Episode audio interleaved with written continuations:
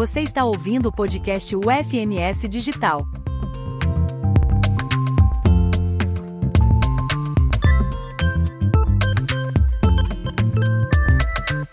Olá, queridos estudantes. Tudo bem? Espero que todos estejam bem. Sejam muito bem-vindos ao nosso episódio do podcast da UFMS Digital. Sou o professor Carlos Eduardo Fulani, responsável pela disciplina de tutela jurídica das pessoas e bens. Doutor em Direito do Estado pela Faculdade de Direito de São Paulo, Lago São Francisco, e hoje vamos conduzir uma discussão muito interessante sobre um tema que vem ganhando atenção crescente no campo do direito: a personalidade e a capacidade jurídica dos animais. Nosso episódio terá um formato de um bate-papo, uma entrevista suave, gostosa e instigante quanto ao presente tema, onde faremos perguntas ao nosso convidado especialista no assunto para explorar essa questão complexa de diversas perspectivas. Nosso convidado de hoje é um querido amigo, particularmente um dos professores que maior conhecimento aprofundado no presente tema, nosso convidado, professor Elton Fogaça, professor adjunto do curso de Direito do campus de Três Lagoas, da Universidade Federal de Mato Grosso do Sul, mestre e doutor em Direito pela Universidade Federal de Santa Catarina, a UFSC, onde desenvolve atividades de ensino, pesquisa e extensão, atuando principalmente nos seguintes temas: bioética e biodireito, direito dos animais, educação em direitos humanos, métodos e técnicas de pesquisa em direito e sociologia jurídica. Professor Elton, seja muito bem-vindo. Agradecemos a sua presença conosco. Obrigado, professor Carlos. É, é, um prazer muito grande poder participar desse episódio e poder dialogar aí um tema que me é tão sensível, né? E nesse sentido aí eu cumprimento todas e todos e todas que estão conosco nesse momento. Obrigado pelo convite. Nós que agradecemos, professor. Muito obrigado novamente.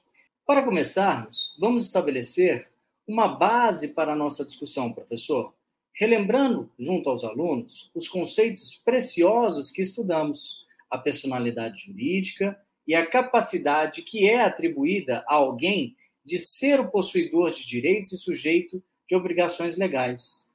Contudo, a legislação brasileira ainda considera, os animais como seres humanos sem personalidade jurídica, classificando-os como bens móveis, semoventes e privados ou públicos.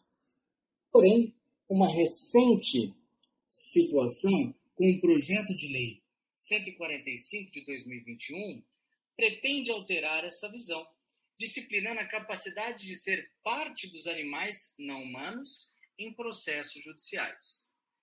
Agora, professor, sem mais delongas, vamos às nossas perguntas para sabermos mais sobre o assunto e aprofundarmos com o seu valoroso conhecimento. Professor, qual a relevância da personalidade jurídica para os seres humanos e por que essa questão é tão debatida quando aplicada aos animais?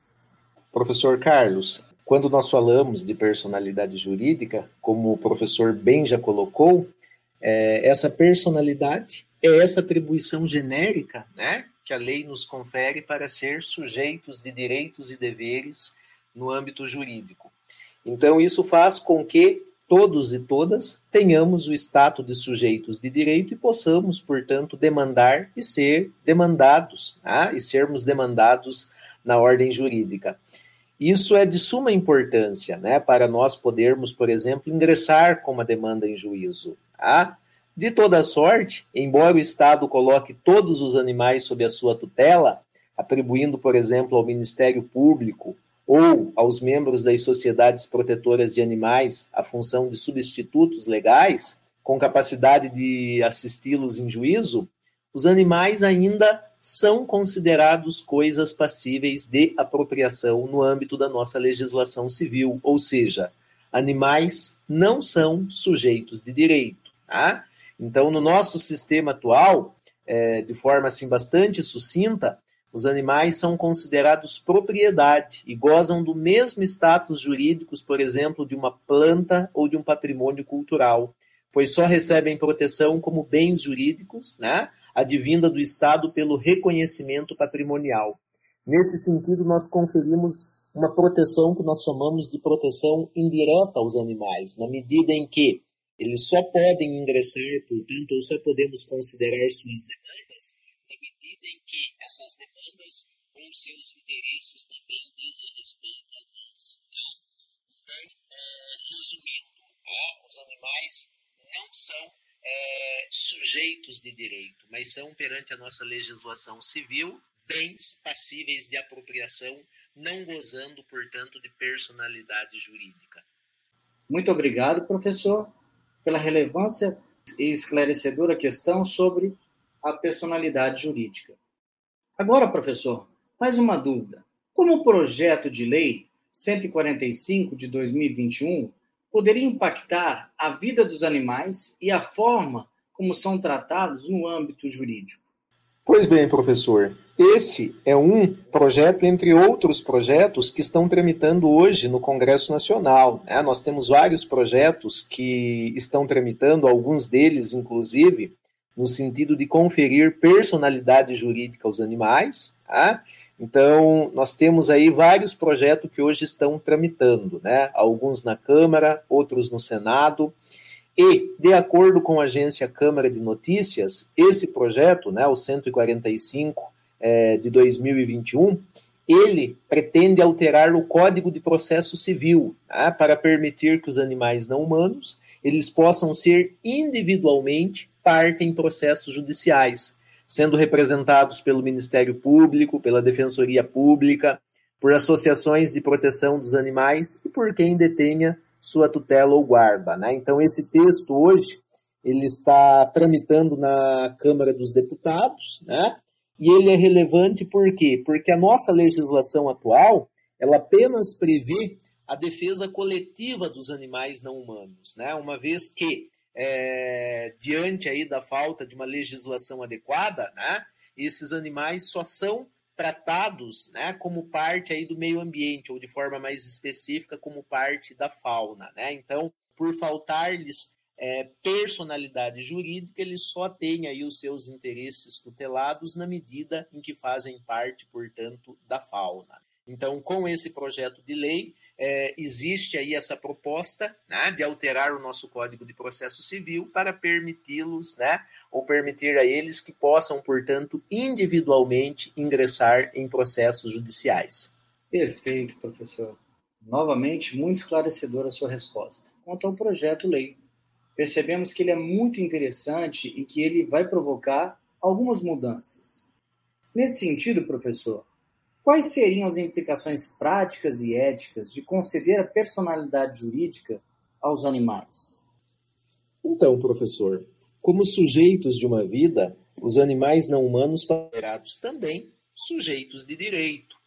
Segundo Francione, um dos grandes defensores dos direitos dos animais, as atuais leis anticrueldades, né, porque fundadas em funções, no mais das vezes, bem estaristas, se ela, de um lado, afirmam proteções aos animais, de outros, ela também legitimam e regulamentam o seu uso como propriedade. Então, tais posições não levam a uma gradual abolição né, do sofrimento animal, mas apenas regulamentam práticas cruéis e nos trazem aí né, uma falsa sensação de tratamento justo aos animais não humanos. Então, consoante o entendimento do autor, nós teríamos aqui uma espécie de uma esquizofrenia moral, né? Que é para ele, né? É, a melhor forma de explicar a situação jurídica dos animais atualmente.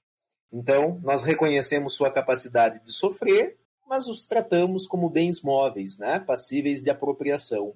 Reconhecemos a ciência animal, mas não consideramos seus interesses da mesma forma como nós consideramos os interesses humanos. Desta forma, ah, nós falamos aí de tratamento humanitário para não sofrermos com a crueldade que, no mais das vezes, lhes são imputadas. Né? Então, nesse sentido, a solução é nós pensarmos em termos de direitos. Né? Por quê? Porque portar um direito não é apenas ter proteção das normas penais. Né? Se os animais passam a ter direitos, eles deixam de ser considerados como bens passíveis de apropriação e passam a gozar do status de reais possuidores de benefícios, né? reconhecidos como pessoas jurídicas e podendo, inclusive, ser representados legalmente.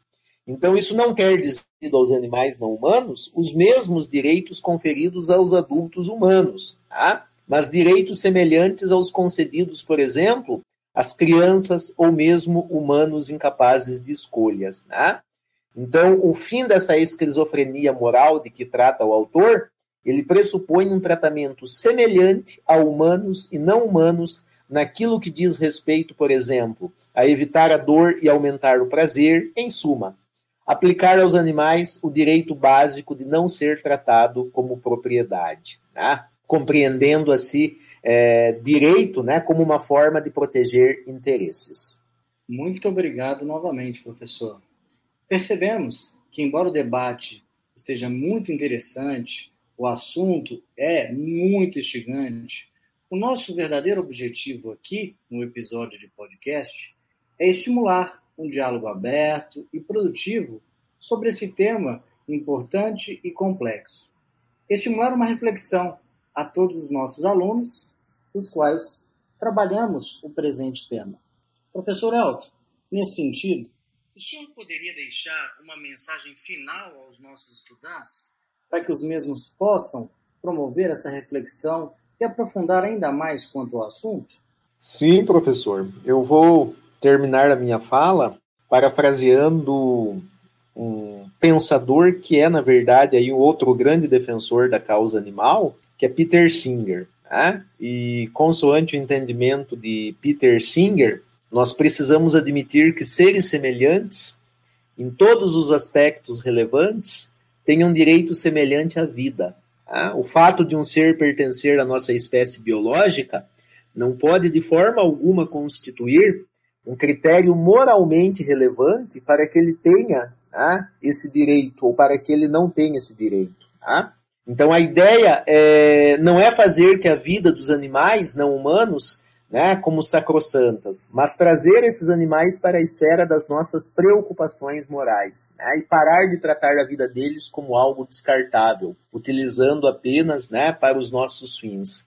Então, nesse sentido, penso eu que é, se os animais são como nós, sujeitos de uma vida, né, não há justificativa alguma para não trazê-los para o âmbito das nossas preocupações morais. Então, eu acho que a nossa luta é uma luta por fazer deles como seres sencientes que são, como sujeitos de uma vida, todos sujeitos de direito. É isso. Muito obrigado, professor Carlos. Professor, mais uma vez, agradecemos demais a imensa oportunidade de compartilharmos o seu grande conhecimento com todos nós. E essa disponibilidade é, da qual o, professor deixou para conosco Recomendo a todos os alunos um estudo mais aprofundado e intrigante quanto ao assunto a personalidade jurídica aos animais. Ficamos por aqui, tudo de bom a todos, até a próxima, pessoal!